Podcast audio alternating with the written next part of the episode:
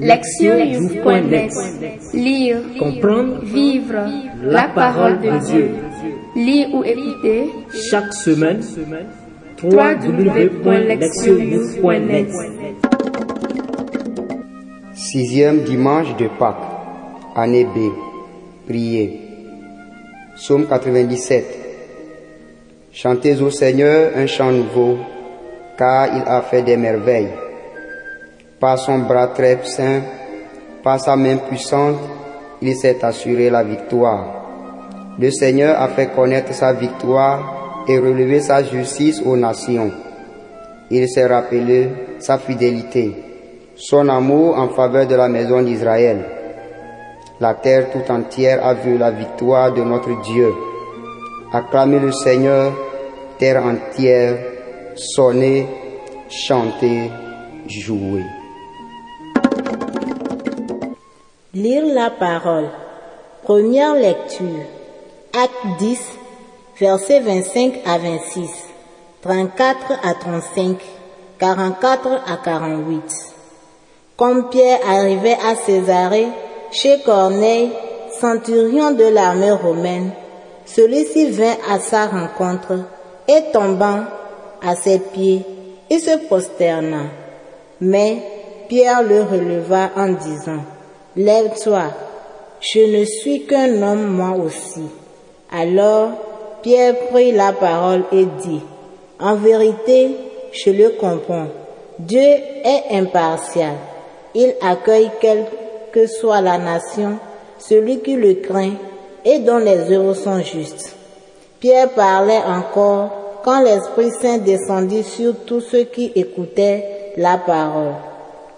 Les croyants qui accompagnaient Pierre et qui étaient juifs d'origine furent stupéfaits de voir que, même sur les nations, le don de l'Esprit Saint avait été répandu.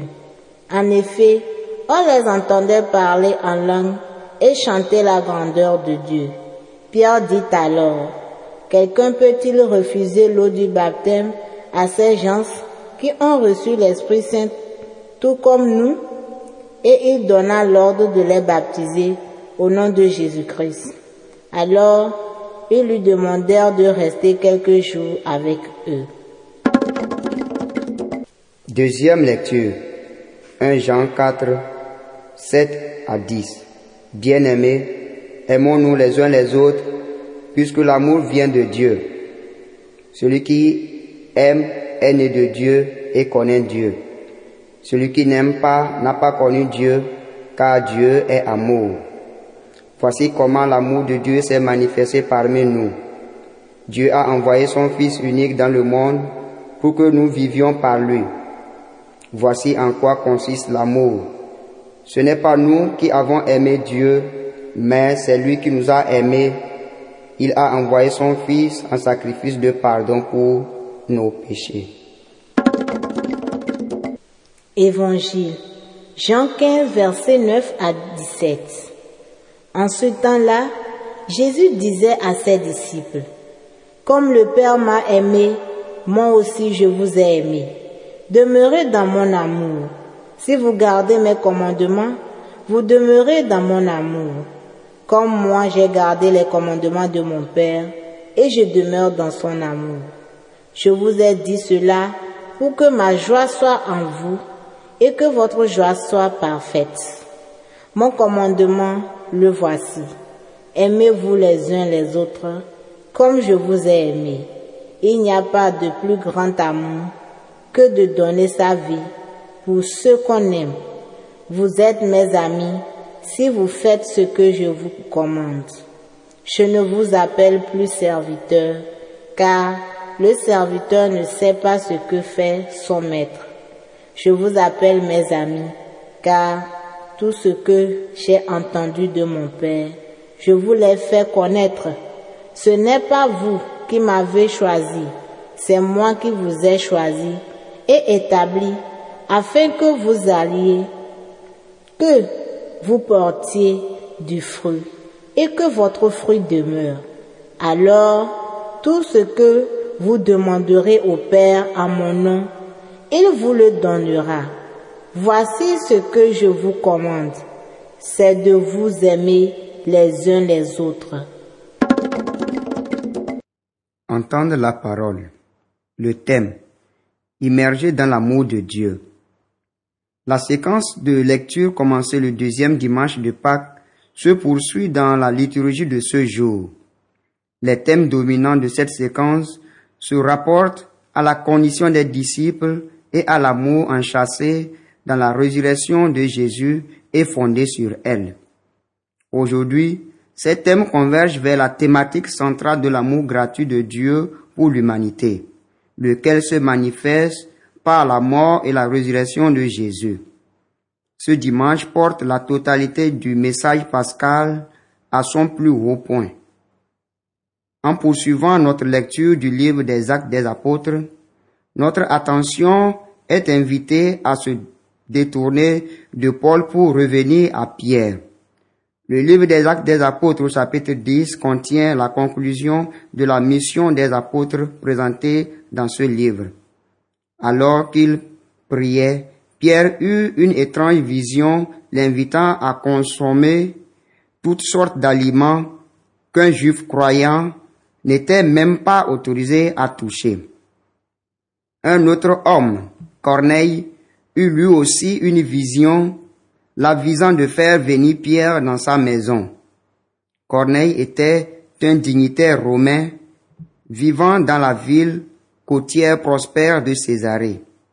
Les textes le décrivent comme un homme de grande piété qui craignait Dieu. Même s'il n'était pas juif, Corneille cherchait le Dieu unique et véritable avec l'intention sincère de le servir.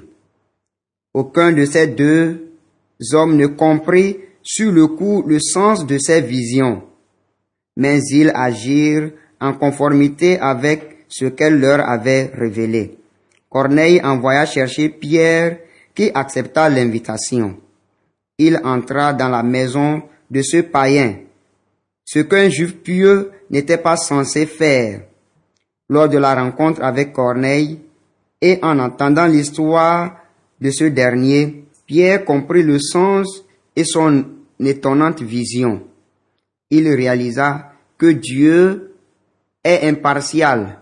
Il accueille, quelle que soit la nation, celui qui le craint et dont les œuvres sont justes.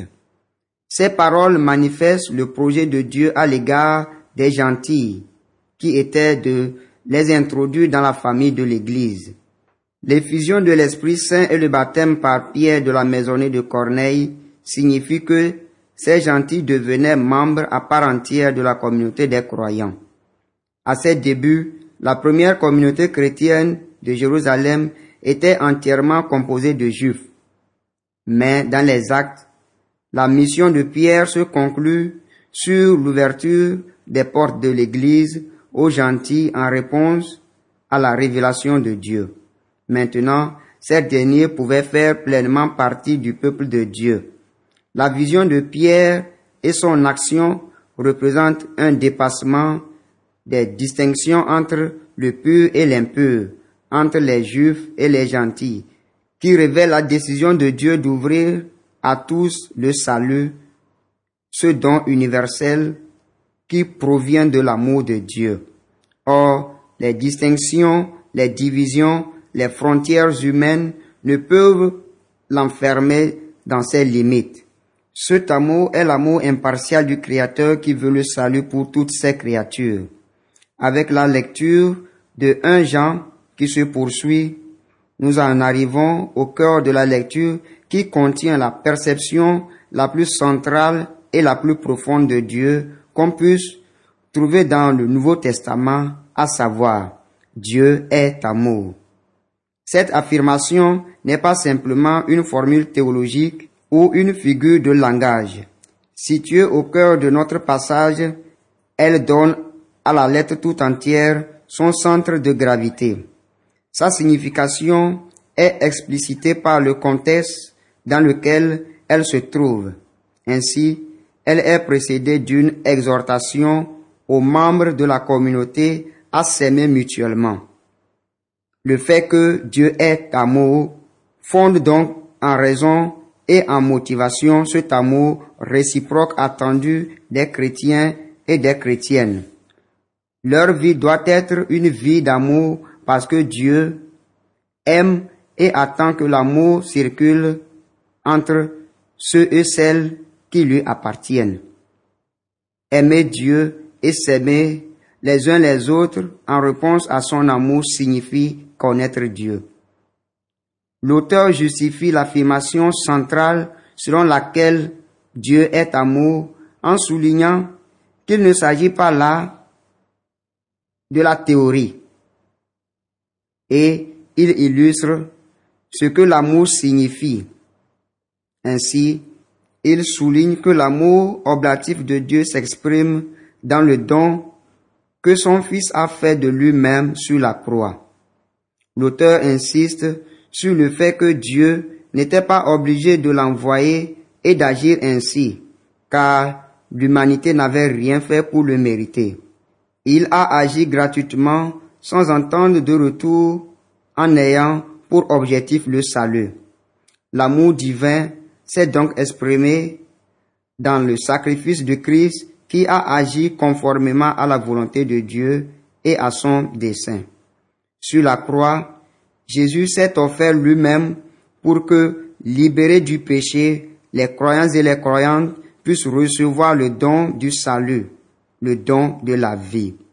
Le sacrifice de Dieu en la personne de Jésus constitue l'expression suprême et la mesure de ce que l'amour signifie. L'évangile s'intéresse à l'unité entre Dieu, Jésus, les croyants et les croyantes. Et cela depuis dimanche dernier où nous avions une explicitation du concept d'inhabitation ou d'habitation mutuelle. Le texte d'aujourd'hui précise ce que rend une telle inhabitation possible, à savoir la force de l'amour. De fait, Jésus affirme dans une parole mémorable, comme le Père m'a aimé, moi aussi je vous ai aimé. Demeurez dans mon amour. L'amour fonctionne donc comme la force qui relie Dieu à l'humanité et le ciel à la terre par Jésus le médiateur. C'est la dimension véritable de l'amour. Ce même amour a sa dimension horizontale L'amour qui unit Dieu à l'humanité et le ciel à la terre a besoin de se répandre ici-bas entre les personnes. C'est pourquoi Jésus parle du commandement de l'amour. Celui-ci remplit pour les croyants et les croyantes un rôle de lien et de guide. Cet unique commandement contient tous les autres et les accomplit. En outre, Jésus spécifie ce que signifie aimer en se référant au sacrifice de soi qui en découle, rejoignant ainsi l'enseignement de un Jean qui a identifié cet amour oblatif comme le propre de Dieu. Jésus se donne modèle lorsqu'il dit, Aimez-vous les uns les autres comme je vous ai aimé. Les disciples savaient bien que ces paroles visaient la croix comme exemple de l'amour suprême qui consiste à donner sa vie pour ceux qu'on aime. Cela étant, ils auraient pu également penser au moment où Jésus leur a lavé les pieds lors de la dernière scène. En tant qu'ils étaient ses amis choisis et aimés par lui, ils étaient obligés de pratiquer le même service sacrificiel. De fait, il avait été élu pour cela, transmettre au monde l'amour de Dieu et ainsi porter le fruit de l'amour dont ils avaient fait eux-mêmes l'expérience. À travers le choix des lectures expliquées ci-dessus, le sixième dimanche de Pâques conclut une part significative de ce temps liturgique. Il révèle que la résurrection de Jésus constitue l'accomplissement du dessein divin d'apporter le salut à toute l'humanité. Les actes posés par Pierre dans la maison de Corneille, le manifeste clairement. Le salut est universel. Il est accessible à tous ceux et à toutes celles qui, par la foi en Jésus et la réception de l'Esprit Saint, choisissent de l'accueillir. La deuxième lecture révèle la raison profonde de cette offre gratuite du salut venant de Dieu. Ayant créé le monde, Dieu ne se comporte pas comme un créateur distinct et peu concerné, mais comme un sauveur aimant qui, en agissant par Jésus, redonne vie à l'humanité. Une vie menacée par le péché. La lecture de l'Évangile rassemble tous les thèmes en se centrant sur la réponse des croyants et des croyantes à l'offre aimante du salut que Dieu leur fait. Ils sont invités à demeurer en Dieu par Jésus et à apporter l'amour de Dieu au monde en le diffusant les uns aux autres. Vivre dans l'amour signifie appartenir à Dieu, une union qui conduit au salut, à la vie éternelle. La vie d'amour des chrétiens et des chrétiennes montre que l'amour de Dieu porte vraiment son fruit qu'il a donné la vie. Au commencement du temps, Dieu a créé le monde par sa parole. Par Jésus, la meilleure expression de l'amour divin en son oblativité, Dieu a recréé le monde déçu. Vivant la vie d'amour de Dieu, les croyants et les croyantes montrent que cet amour est vainqueur. Et de fait, ils rendent vrai cette parole du psalmiste. La terre tout entière a vu la victoire de notre Dieu. Écoutez la parole de Dieu. En 1867, Rose Hertwig Top écrivit un poème narratif intitulé Coffee must not ring tonight. Le couvre-feu ne sonnera pas ce soir. Ce poème se situe en 1600 pendant la guerre civile en Angleterre. Il raconte la triste histoire d'une femme jeune et belle nommée Bessie, dont le bien-aimé Basile a été capturé par les puritains et jeté en prison.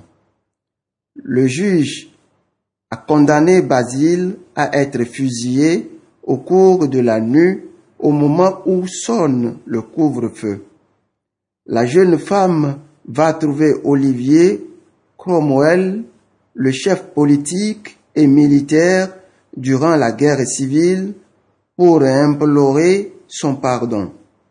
Sachant que ce dernier arriverait en retard, elle supplie le sonneur de ne pas sonner le couvre-feu.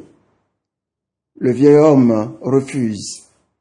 Mais Bessie, refusant de voir mourir son bien-aimé, monte héroïquement jusqu'au sommet du clocher. Elle se saisit de la cloche et avec ses mains l'empêche de sonner. Suspendue entre ciel et terre, risquant sa vie et se retrouvant blessée dans l'aventure, elle parvient à retarder l'exécution prévue.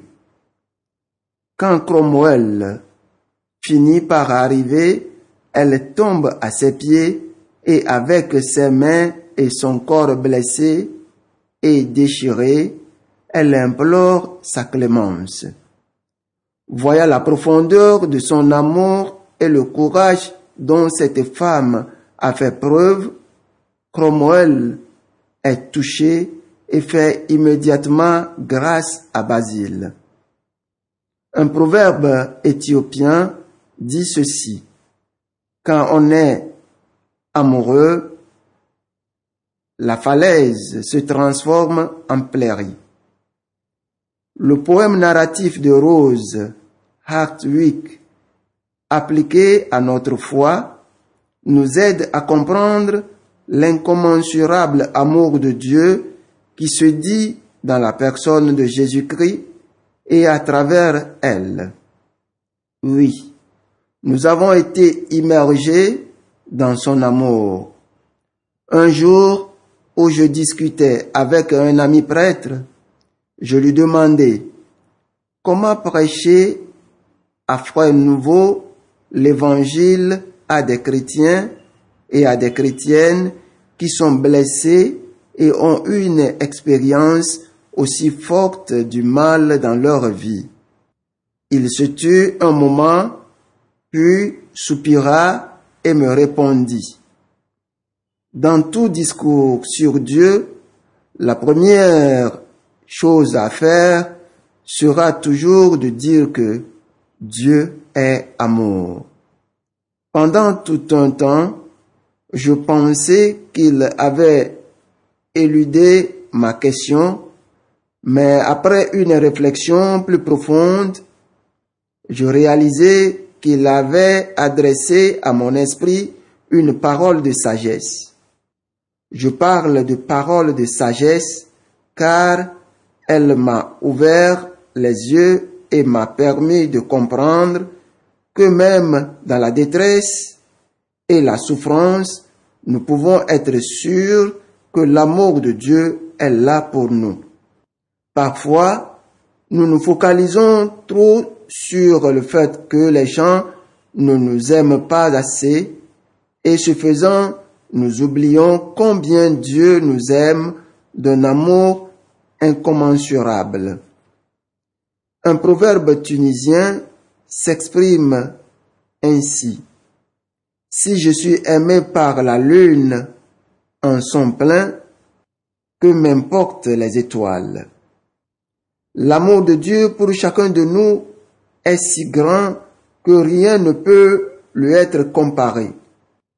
Relisez en profondeur votre propre vie et vous y trouverez de nombreux cas où vous avez été immergé dans l'amour divin.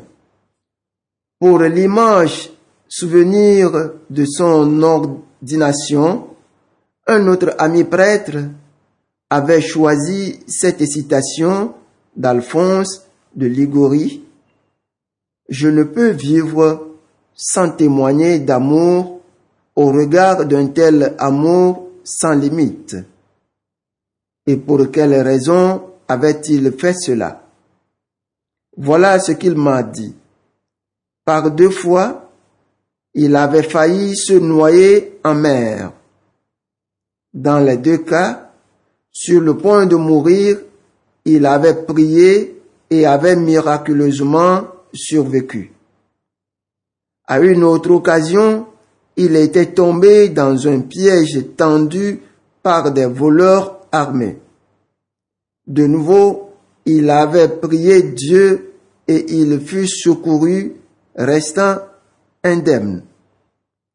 Ayant fait l'expérience de telles manifestations de l'amour divin, il comprit qu'il ne pouvait plus vivre sans prouver son amour en réponse à cet amour sans mesure. Il répondit donc à l'appel de Dieu en devenant prêtre. Quand nous avons fait l'expérience d'être immergés dans l'amour de Dieu, nous devons exprimer cela dans nos relations aux autres.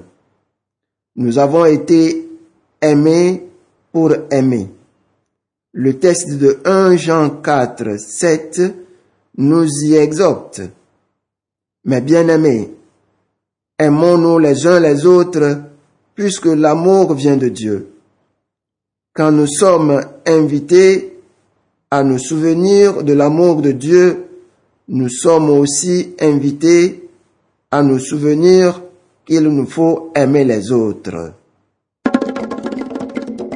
Proverbe. Si je suis aimé par la lune en son plein, que m'importent les étoiles? Proverbe tunisien. Agir, s'examiner. Je m'assois tranquillement et me rappelle les moments où j'ai perçu l'amour de Dieu. Je médite sur les événements de ma vie au cours desquels l'amour m'a soulevé. Répondre à Dieu. Je laisse mon cœur s'enflammer de gratitude envers Dieu pour l'amour sans mesure qui s'est offert à nous dans la personne de son Fils Jésus. J'exprime ma gratitude par des louanges et des remerciements. Répondre au monde. Quelle sorte d'actions concrètes pouvons-nous entreprendre pour faire en sorte que les personnes ou les communautés autour de nous se sentent aimées? Priez. Père éternel, en nous donnant ton Fils Jésus-Christ, tu nous as prouvé de manière indubitable que ton amour est profond et éternel. Alors que tu nous plonges dans l'océan de ton amour, puissions-nous être renouvelés et affermis afin d'aimer ceux et celles que nous rencontrons quotidiennement. Exauce-nous par Jésus-Christ notre Seigneur. www.lectioyouf.net Lire, comprendre vivre La la parole parole de de Dieu, lire ou écouter chaque semaine www.lectioyouf.net